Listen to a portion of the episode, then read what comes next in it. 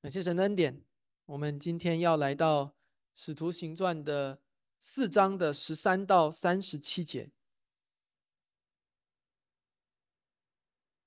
使徒行传》四章十三到三十七节。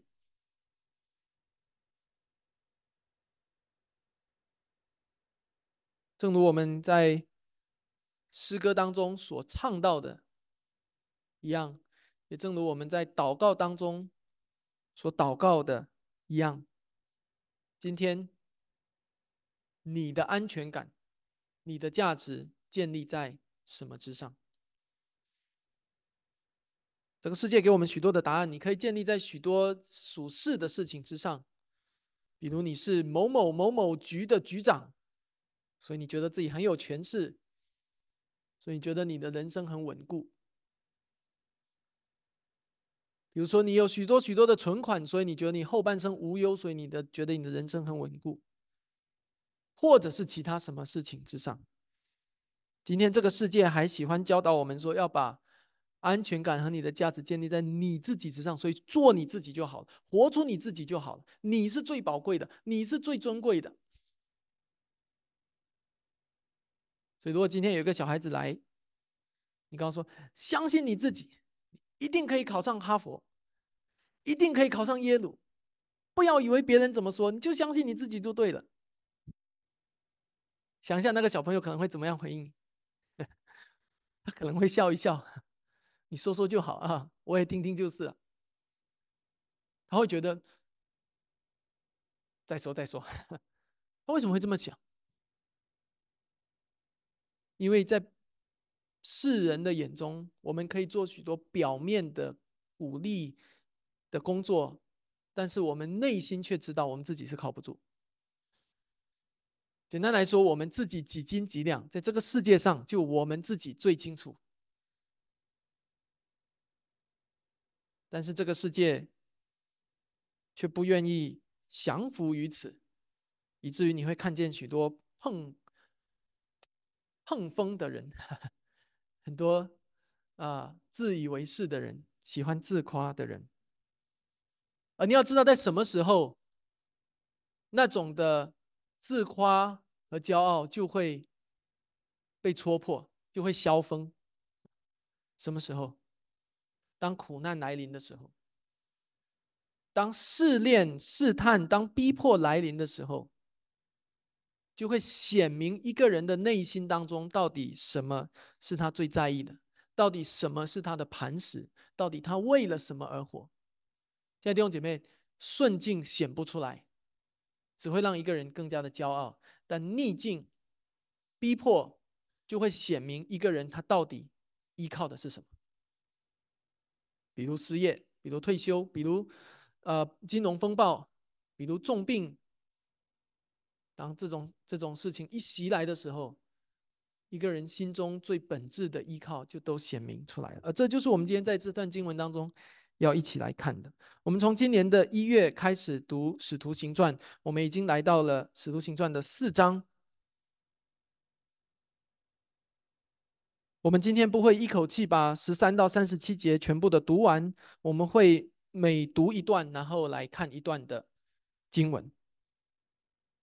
使徒行传是一卷，是一座桥梁，它架在福音书和各样教会书信之间，帮助我们去明白初代的教会是如何被建立起来的。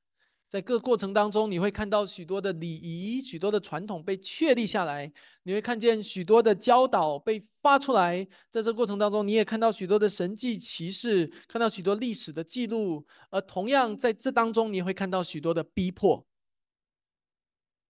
看到基督徒如何开始因为他们的信仰而被逼迫。今天的你害怕逼迫吗？圣经告诉我们说：“凡立志在基督耶稣里敬虔度日的，就必受逼迫。”为什么？因为福音不属于这个世界，所以对任何一个国家、任何一个权势、任何一个民族、任何一个长官而言，福音都是一种入侵，一种侵略。那我们很清楚，那就是天国临到地上，与地上的国度和权势的碰撞。我们在其中要如何的回应，就成为关键的地方。我们今天讲到的主题句是“心是一切行动的源头”，所以我们对上帝的心决定了我们如何行动，我们如何生活。我每一周的呃。讲讲到的主题句都在单章第三页上面彩色背景的地方，你可以从这里找到。心是一切行为的源头，我们对上帝的心决定了我们如何生活。我们会讲到三种的心会带来三种的行动。第一个是因着敬畏而顺服，因着敬畏而顺服；第二个因着信靠而勇敢。因着信靠而勇敢。第三个，因为识别出那是基督的恩典而舍己；因为识别恩典，因为任性恩典而舍己。明白那不是自己的，所以懂得舍己。这就是这三段经文要帮助我们一起看见三种心的的认识会带来三种的行动。我们首先来看到第十三到第二十二节。十三到二十二节，《使徒行传》四章十三到二十二节，看到以后，请听我来为大家读。他们见彼得和约翰的胆量，又看出他们原是没有学问的小民，就稀奇，认为他们是跟过耶稣的。又看见那治好了的人和他们一同站着，就无话可可驳。于是吩咐他们从公会出去，就彼此商议说。我们当怎样办这两个人呢？他们诚然行了一件明显的神迹，凡住耶路撒冷的人都知道。我们也不能说没有，唯恐这事越发传扬在民间。我们必须恐吓他们，叫他们不再奉这名对人讲论。于是叫了他们来，禁止他们总不可奉耶稣的名讲论教训人。彼得和约翰说：“听从你们，不听从上帝，这在上帝面前合不合理？你们自己酌量吧。”我们所看见的、所听见的，不能不说。官长为百姓的缘故，想不出法子来刑罚他们，又恐吓一番，就把他们释放了。这是因众人所行的奇事，都归荣耀于上帝。原来借着神迹医好的那人，有四十多岁了。我们首先来看到讲到的第一个部分，因着敬畏基督而顺服。今天这个故事是接在之前的故事之后，那我们简单的来回顾一下之前发生了什么。在两周前的讲道当中，我们读到《使徒行传》的三章一到十节，在耶路撒冷城门口有一个，呃，在这个应该在圣殿的门口有一个瘸子，在那里祈祷、乞讨，而当。彼得和约翰经过的时候呢，这个瘸子就向他们乞讨。这个时候，彼得和约翰说的一句话还记得吗？很重要的一句话叫做：“金银我都没有，我把我一切的都给你，就是我要奉耶稣的名叫你起来行走。”在两周前的讲道当中，我们指出说，彼得和约翰的这一句宣告传递了一个重要的价值观，就是在这个世界上有一样比金银更重要的东西，啊这就是上帝的救恩，基督的名。上帝的救恩不仅仅要拯救一个人的肉体，更关键的是要拯救一个人的灵魂。这就是《使徒行传》三章开篇的故事给我们看见。而谁能够想到，那一个故事居然成为了一个导火索？所以从上上周的故事到上周的经文，到这周，再到下一周，再到下下周，我们会沿着这个故事来看一连串背后发生的。新的故事，在两周前的讲道当中，我们特别指出说，那个故事的结尾是这个瘸子走着跳着赞美神，那是那故事的据点的地方，众人也为此赞美神。我们认识到，上帝赐下超自然神迹的目的，不仅仅是要让一个人的瘸腿的身体得医治，而且是要让他的灵魂。的拯救，而不仅如此，你会看到周围的人，所有的人也因着这个神迹在认识上帝，而这正是整个使徒行传的主题，就是福音要临到万国万民。如何临到？就借着五旬节，借着瘸子瘸呃瘸腿的得医治，借着逼迫啊，借着各式各样的方式，福音就传开了。所以不要轻看那一个小小的故事。弟兄姐妹，你会看见上帝正是使用这样一个微不足道的小人物，一个生来在圣殿门口瘸腿的乞丐，传扬他的福音。接下来你看到第三章、第四章中一系列的故事，都是沿着这个故事展开的。我盼望你可以从中看见上帝的神圣、伟大的智慧和计划。是如何展开的？或许这个瘸腿的乞丐，在他人生的前四十年，从来没有想过，我为什么要这样子？我为什么得天生就瘸腿的病？他却不知道，他成为上帝国度重要的一个仆人。我盼望你可以继续的在这当中继续看见《使徒行传》，这只是其中的一个神迹，而《使徒行传》还有许多的神迹是没有记载的。是一句话带过的，而福音正是借着许多的方式，门徒就借着每一个的契机和场合，把福音从犹太耶路撒冷扩到犹大全地，犹犹大全地都扩大到撒玛利亚，最后扩大到地极去传基督复活的见证。那是极其的荣美，上帝的国度的计划。使徒行传的前几章的叙事结构非常的一致啊，都是从一个神神迹开始，然后镜头就转向说众人充满惊叹，然后有的赞美，有的嘲笑，然后最后镜头就转向彼得说：“哎，那你怎么看啊？”所以你会看到这个第二章呢，就是这样的一个故事啊，这个五旬节，然后呢圣灵降临，然后有这个。这个呃，舌头如同火焰，对不对？然后个人讲方言，然后讲说上帝大作为，然后就有的人敬畏，有的人嘲笑啊，说他们被新酒灌醉了。然后最后镜头转到彼得说：“哎，你怎么看？”然后彼得就起来告诉大家说：“哦，是怎么怎么样？”就开始传讲福音啊。第二轮就是这个瘸腿的病人的故事，同样的啊。就是呢，呃，这个瘸腿得医治，然后众人呢就稀奇，有的人呢就敬畏，有的人就想要逼迫，然后镜头就转向彼得，彼得，哎，是怎么样？所以这是两轮的这一个两波的，呃，这个神迹讲到。那到了后面，慢慢的第四章开始，你会看到另外三波三波，也就是从今天的经文开始，是逼迫讲到。的这一个模式，而这就是整个《使徒行传》这个叙事的一个模式啊。那先讲一个故事，然后这一篇的讲章，又一个故事，又一篇的讲章。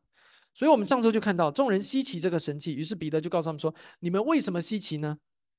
换句话说，你们觉得很奇怪吗？那更奇怪的事情已经发生了，就是基督已经从死里复活了。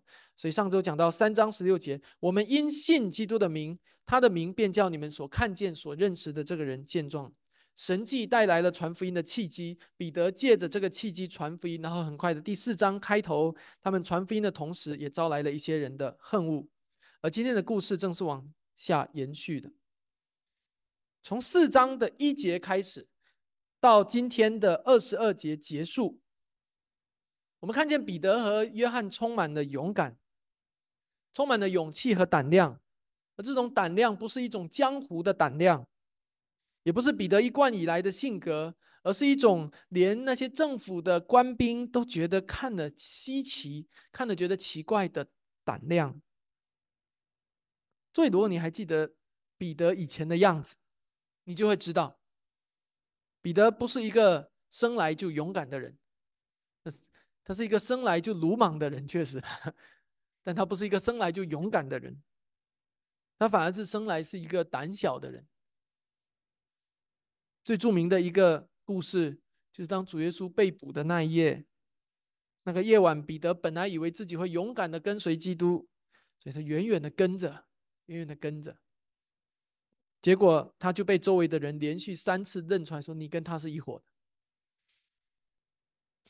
然后彼得就连续三次否认自己的身份。啊，你在说什么？我听不懂。你肯定是认错人了，我不是你说的那个。啊，这是彼得以前的样子。不仅如此，彼得的职业是什么？是个捕鱼的。彼得不是一个高级知识分子，不是一个教授或者博士，不是一个法利赛人或者文士。你要再知道，你要知道，在那个年代，如果不是职业需要，如果不是身份需要，大部分人都没有读很多书的。大部分人都是啊，耕好他的一亩三分地的田，然后有一口饭吃就足够了。如果不是职业需要的话，他不会，他也不需要读那么多书才能生存，就是这样。所以，如果你是一个渔夫，你只要知道如何打鱼就够了，你不需要去考一个海洋大学的渔业捕捞的研究生，你才会做一个渔夫。所以这个时候，这些官兵就看出来了，彼得，因为那是一个没有学问的、目不识丁的小民，如今怎么样呢？如今居然变了个人似的，敢和官府叫板啊啊，敢顶嘴，敢反抗。这个人到底是谁？所以你在这里再一次的看见之前出现的一个词，叫做稀奇。之前他们是看见神迹稀奇，现在他们是看见彼得的勇气和胆量，他们稀奇，很有意思。陆家留下这些线索，帮助我们看见稀奇常常是一个传福音的时刻。所以想想彼得之前三次不认主的样子，再对比一下他现在。变成一个敢于为了真理而冒死的人，到底是什么发生的改变？我们继续往下看。这些官长和撒都该人非常的头疼，他们没有办法否认彼得的讲道。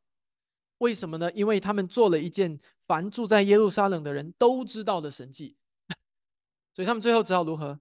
只好用非常脆弱的禁令来禁止他们说：“啊，不许再讲道了啊，不许再奉耶稣的名讲道了。”然后就走，又能怎么样呢？但是即便是这样一个很无力的、软弱的禁令，彼得和约翰都会都敢回应啊，都有话要说。所以他们就说了接下来这一句，我盼望是你在使徒行传中可以背下来的第三句话啊。第一句是金和银我都没有，只把我所有的给你那一句。第二句是除他以外别无拯救。上一周的在天下人间没有赐下别的名，我们可以靠得得救。第三句就是今天的这一句，十九节，听从你们不听从上帝，这在上帝面前合不合理？你们自己酌量吧。弟兄姐妹，这是把良心的征战堆到仇敌的头上，不要怕这样的方式。因为那同样是为了他的益处而好。这句经文从后来也，呃，这个在过去的几年间，常常成为中国大陆的基督徒在面对政府逼迫、站在法庭上的时候常常引用的经文啊。所以我听过好多这样的见证，最后就站在法庭上对着法官说：“ 听从你们，不听从上帝，在上帝面前合理吧？你们自己看着办吧。”弟兄姐妹，正如之前一样，你会发现，发现彼得的话里面常常在做一种对比。之前的那一句“金银我都没有，把我所有的给你”，是在对比什么呢？是把金银和基督的名对比，然后宣告一件事情：说基督的名比金银更重要。而在这里，同样的，彼得在把听从人和听从神做一个对比，然后宣告听从神比听从人更重要。彼得不仅仅是在回应，彼得是在讲道。彼得是在把一个重要的对比摆在世人的的面前，帮助他们明白，提醒他们。在这里，这个词很很重要，听从。你这个词本身就带着一种顺服的意思，不是听，而且是怎么样去做才叫听从。说白了，听从的这个动作就蕴含着你把谁当做你的长官，当做你的上司，当做你的主人的意思。听从人就是把人当做他自己的主，敬畏人；听从上帝就是把上帝当做自己的主，敬畏上帝。所以更具体来说，听从神还是听从人，这个对比的本质是什么？其实就是敬畏人还是敬畏神。你到底是怕人还是怕神？谁是你的头？以前彼得是敬畏人的，所以他害怕别人认出他是基督的门徒，他害怕人们认，因为认出他就把他和耶稣一起杀了。但是现在很显然，他是敬畏神的。他不仅不害怕人们认出他是基督的门徒，而且他以此为他的光荣和骄傲。他勇敢的传讲，甚至敢于因为这件事和政府反抗。他勇敢的传讲，甚至敢违抗政府所谓的禁止传讲耶稣的禁令来传讲。他甚至不怕失去生命，为什么？因为他的主已经从死里复活。听从你们不听从上帝，这在上帝面前合不合理？你们自己酌量吧。在这句宣告当中，彼得的意思已经非常清楚了。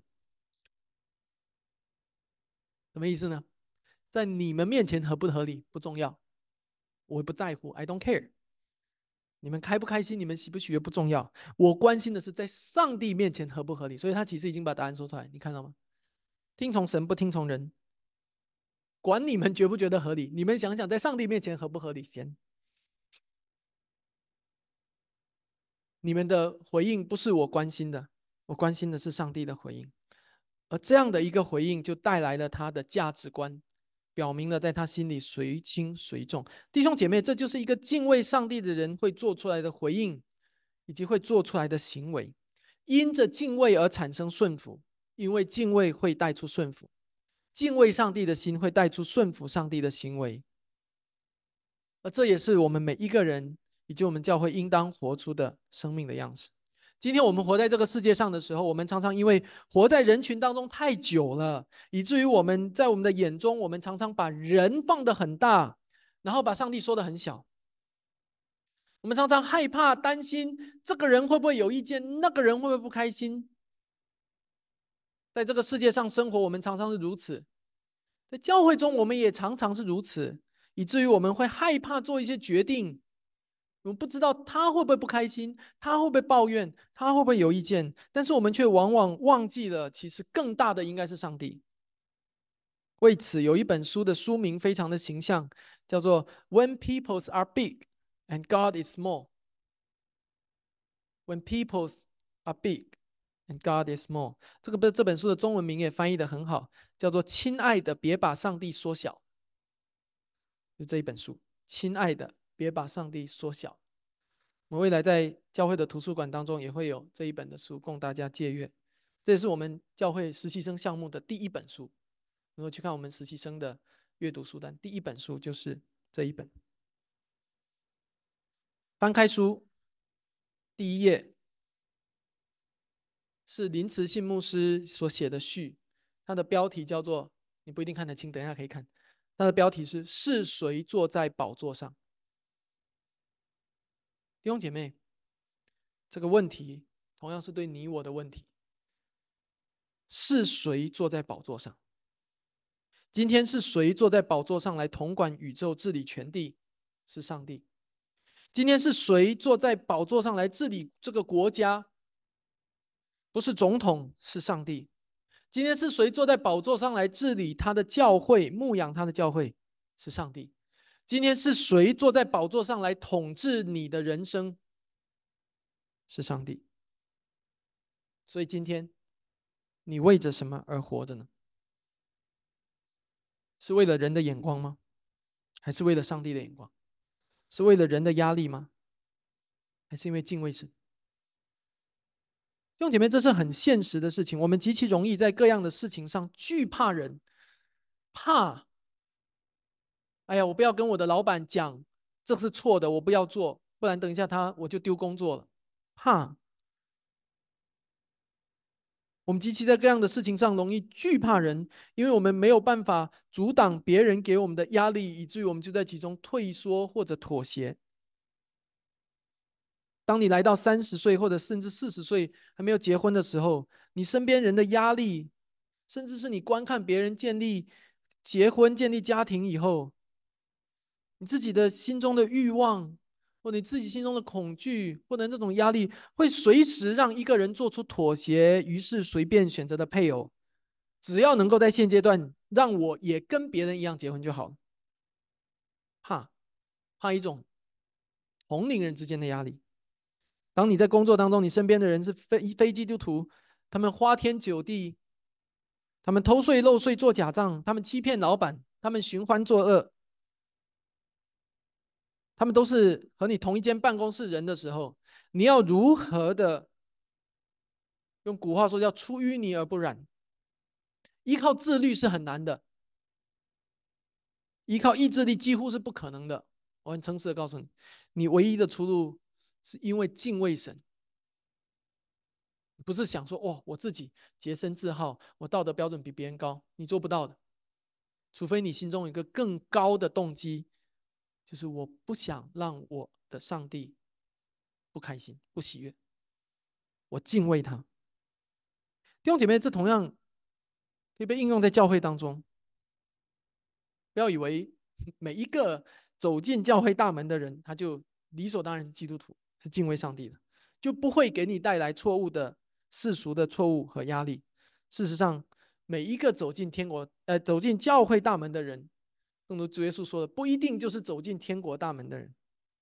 所以，即使在教会当中，我们也需要操练敬畏神，而不是敬畏人。这句话不仅是要勉励在座的同工。也要勉励在座的弟兄姐妹，今天人们可能会对你有错误的期待，会对你有错误的要求。人们可能会因为属灵上的不成熟，而在你的背后传舌，或者给你施加错误的压力。你要如何因为敬畏神而站立的稳呢？今天我们都知道，教会不应该以人数或者奉献的金钱的数目或者各样的成功为自己的标榜。但是想一想，那些看重人数和各样世俗成功的牧师，他们的背后是什么？那些想要追求我们教会的奉献多少，我们的人数多少，我们的一切的事工多多闪亮、多荣耀的那些牧师，他们的背后的问题是什么？问题在于敬畏人却不敬畏神，渴望人们仰慕他们多过于渴望基督赞扬他们。而弟兄姐妹，那难道不会成为我们的试探吗？会的，我们也是教会，我们也同样。是聚集在这地上。我们将会期待在这个月底通过我们投票来决议我们新的章程。通过以后，我们期待认真对待我们的教会的成员制。我们期待按照圣经的吩咐来教导和治理教会。同样的，不可避免的，我们就需要来确定我们的成员名单。我希望帮助弟兄姐妹能够认识到，救恩是你自己和上帝之间的关系。所以，在这个过程中，我们期待能够确定的、辨识的、明白的，是明白谁在地上代表天国，是一份基于天国子民身份的教会成员名单，而不是一份基于地上家庭关系的教会成员名单。我们盼望的是，教会每一个人能够清楚明白福音是什么，以至于为他们自己是天国的子民的身份而感到骄傲和自豪。弟兄姐妹，在那个过程当中，我们要面对同样的功课，因为或许会有张力，或许会有不开心，或许会有各样的质疑。我们要敬畏谁？我们要听从谁？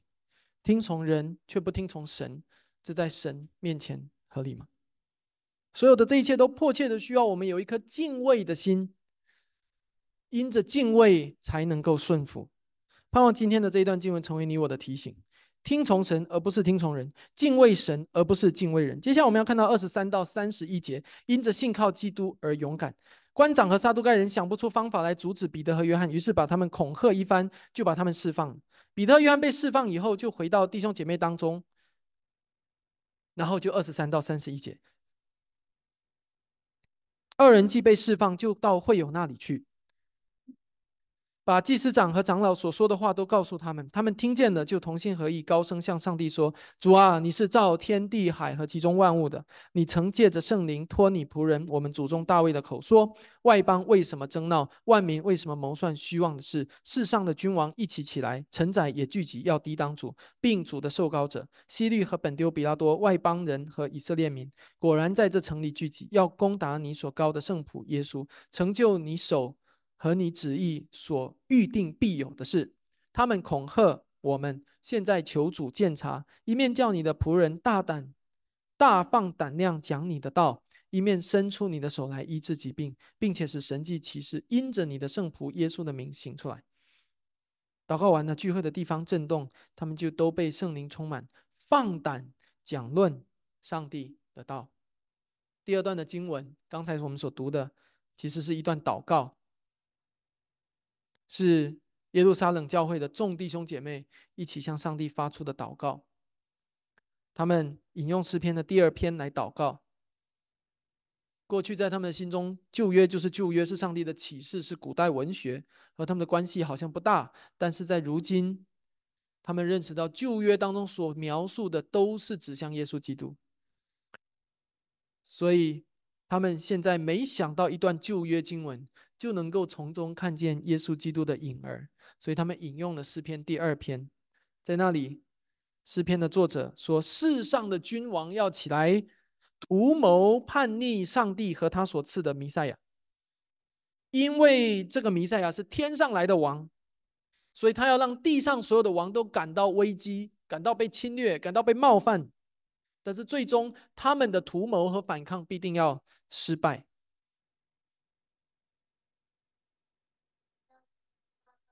在诗篇的第二篇，不仅如此，诗人说：“那坐在天上的看见地上的君王承载一起抵挡耶和华的受膏者的时候。”他就必发笑，他必嗤笑他们，然后说他要在烈怒中责备他们，在烈怒中惊吓他们。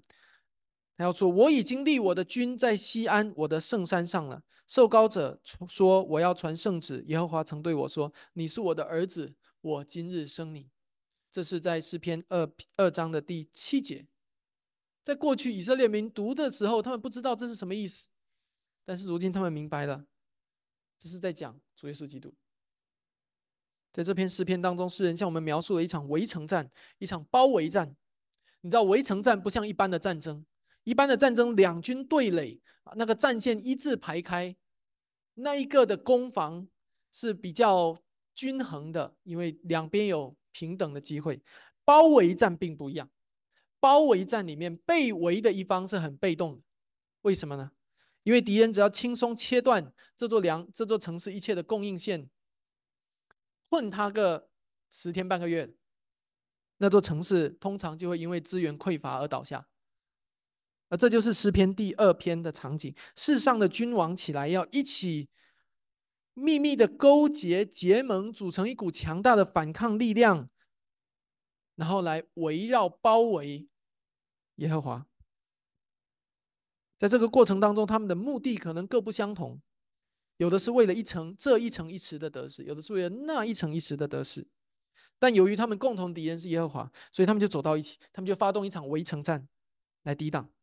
他们以为他们有武器、有军队、有权权势，他们以为结盟可以让他们变得强大。一个人还怕怕的，现在我们有千军万马，我们就不怕了。所以他们要和上帝对抗。然后接下来诗人怎么说？那坐在天上的必。发笑。诗篇第二篇在告诉我们说，作为基督的门徒，会有一场非常惨烈的围城战。这场围城战的规模之大是史无前例的，因为世上一切邪恶的君王都会联合在一起。但是诗篇第二篇同样是在告诉我们，最终这场联合的围城战会沦为一场笑话，因为。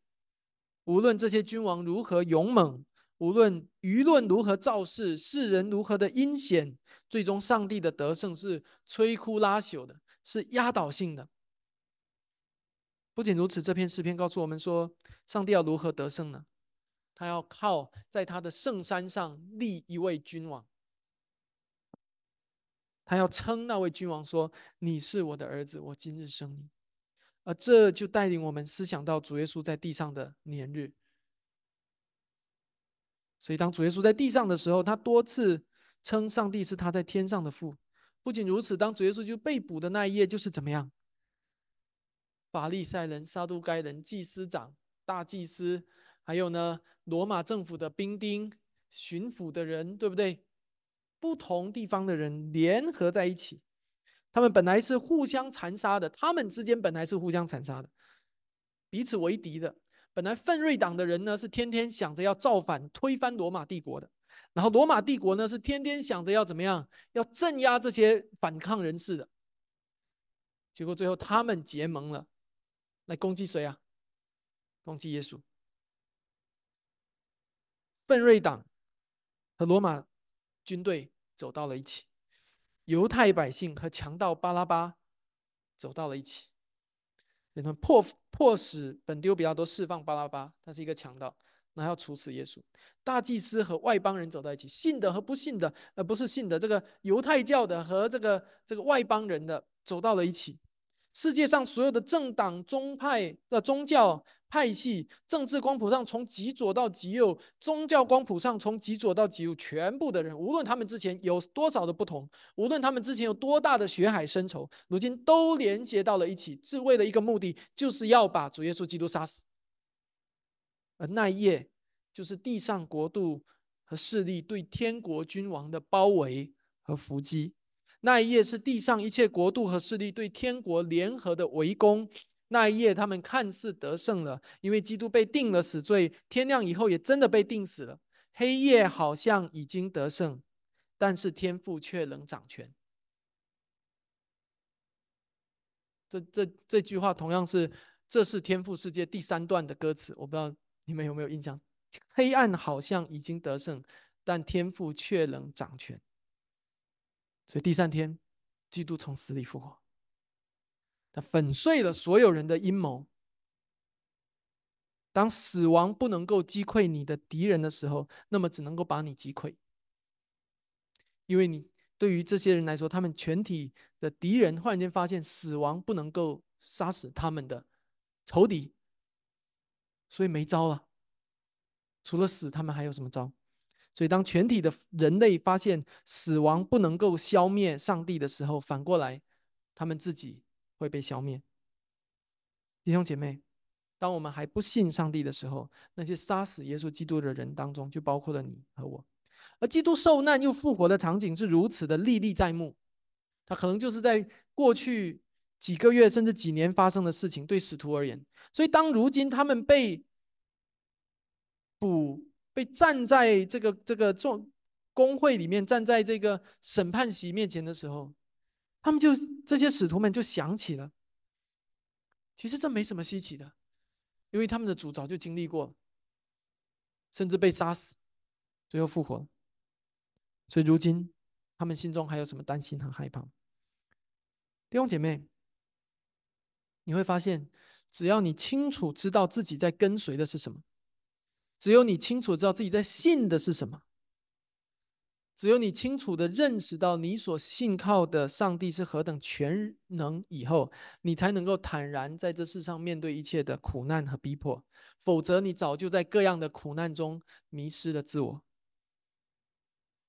甚至忘记我为什么活着，因为太苦了。你想知道这世上的人有多诡诈吗？你打开电视，连续追踪几天的。政治新闻，你就可以看见他们如何的抹黑、那种污蔑、那种暗害、那种造谣、那种杀人于无形的恶毒的言语。弟兄姐妹，那就是我们所生活的世界，这就是主耶稣曾经面对的世界，也是使徒们曾经面对的世界。而我很诚实的告诉你，也是你会面对的世界，以及我们教会会面对的世界。不要以为它不会临到我们头上。事实上，撇开不信主的世界不谈，单单看所谓的教会圈、基督教圈，你同样会看见一个立场坚定清晰的基督徒，或者是一间立场坚定清晰的教会，将会遭受什么样恶意的揣测和解读，将会遭受背后怎样的抹黑和污蔑。只要你想要坚定立场，你就一定会遭受，不然你就做一个。陪笑的啊，你也好，你也好，你也好，你也好，然后你谁都不要得罪。只要你想要有清晰坚定的立场，你就一定会遭遇这样的事情。当那个时候，不要以为稀奇，因为我们的主正是经历了这样的事情。当逼迫来临的时候，你依靠的是什么？这一个部分的应用，我盼望你可以看见。使徒们的勇敢源自于他们对上帝的信靠。在单章当中有两两节非常重要的，呃，不，不是两，不是非常重要，是我非常希望大家能够记下来，对大家的帮助的。真正的勇敢不是源自于你对自己的认识有多少，真正的勇敢来自于你对上帝的认识有多少。真正的勇敢不是源自于你相信自己，真正的勇敢源自于你相信上帝的大能。除非你认识到这一点，否则你就很难在各样的逼迫和苦难面前能够得胜。第三点，我们要看到最后三十二到三十七节，因为任性基督的恩典而舍己。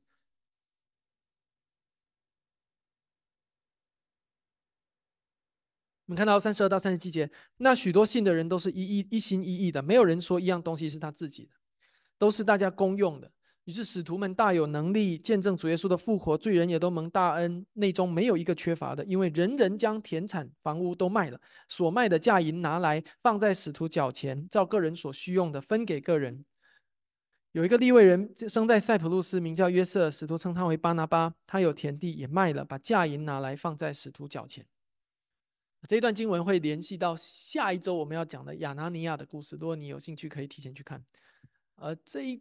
这一段的新的一段的故事，要继续的来帮助我们去思想关于这个门徒们共同生活的年日啊，这背后有很多可以思想，我们可以下周还会继续再往下思想。那我们现在先先聚焦在三十二到三十七节。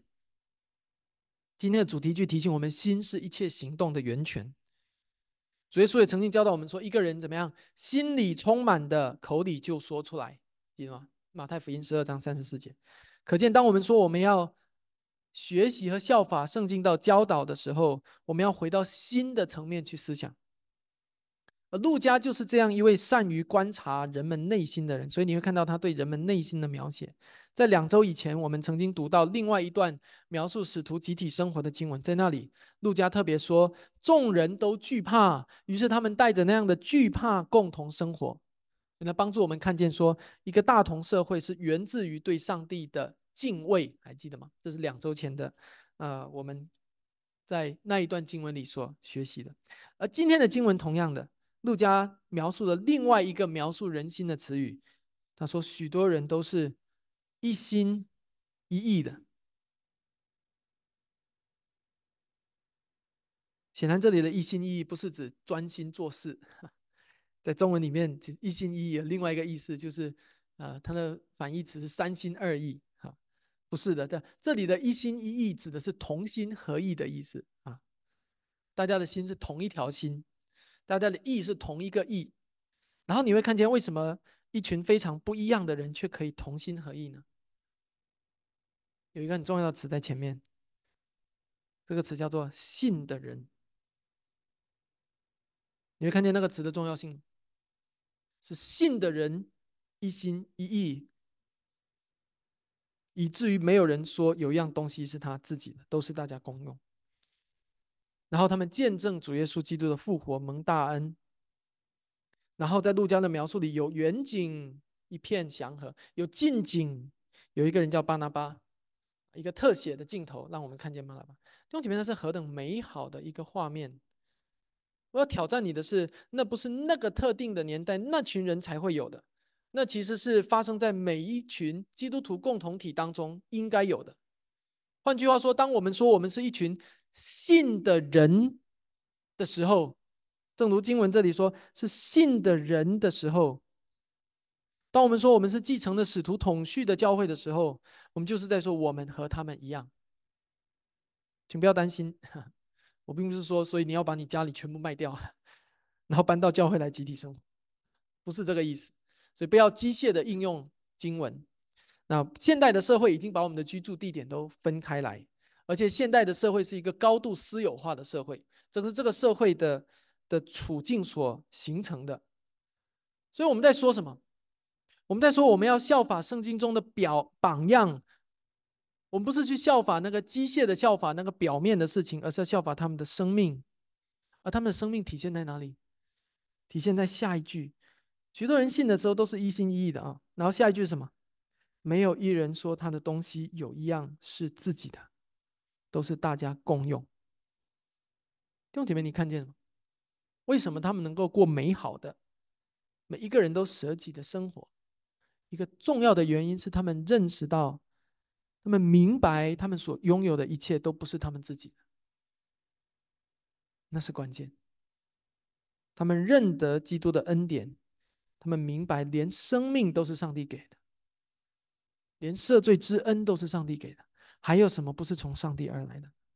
是因为他们明白那些存到永恒的、更重大、更宝贵的事情，都是上帝的恩典，以至于那些短暂的房子、钱财、物品和珠宝还算什么呢？那些不都是有一天会过去的吗？再一次说，他们为什么会有这样的认识？为什么他们会有这样的价值观？因为三个字，他们是信的人。所以你可以明白很多事情在这里。首先，第一个，我们所拥有的没有一样是我们自己的，这是我们需要明白的真理。这是基督徒奉献的根基。明白我们所领受的是恩典。你如果不明白到这一点，你就你在奉献当中的认识就仍然是一种交换。你在想，哎，我把我所有的，我本来拥有的，我割掉一小块肉给你。要跟你换得一个你的什么祝福，那就变成一种交换。除非一个人明白他所拥有的其实没有一样是他自己的。第二个，谁才能够有这样的认识？谁的心中会说我所拥有的东西没有一样是我自己呢？谁？谁？信的人很好，就是信靠主耶稣基督的人。所以今天教会要如何？谈论奉献的事情，很多的教会渴望增长。我们教会也正在购堂，我们当然也渴望弟兄姐妹可以甘心乐意、慷慨的奉献。但是你看到关键的问题在哪里吗？关键的问题不在于怎么样的发动什么级别的动员，关键不在于用什么样的利益做交换，比如说承诺教会会提供更多的服务，然后会有更多人来买单。问题的关键都不在这里，问题的关键要确认一件事情，就是我们每一个人是不是真正信靠主耶稣基督的人。因为信心会决定我们的价值观，信心会决定我们的舍己，信心会决定我们的奉献。而教导世人信靠上帝，那正是教会所存在的目的。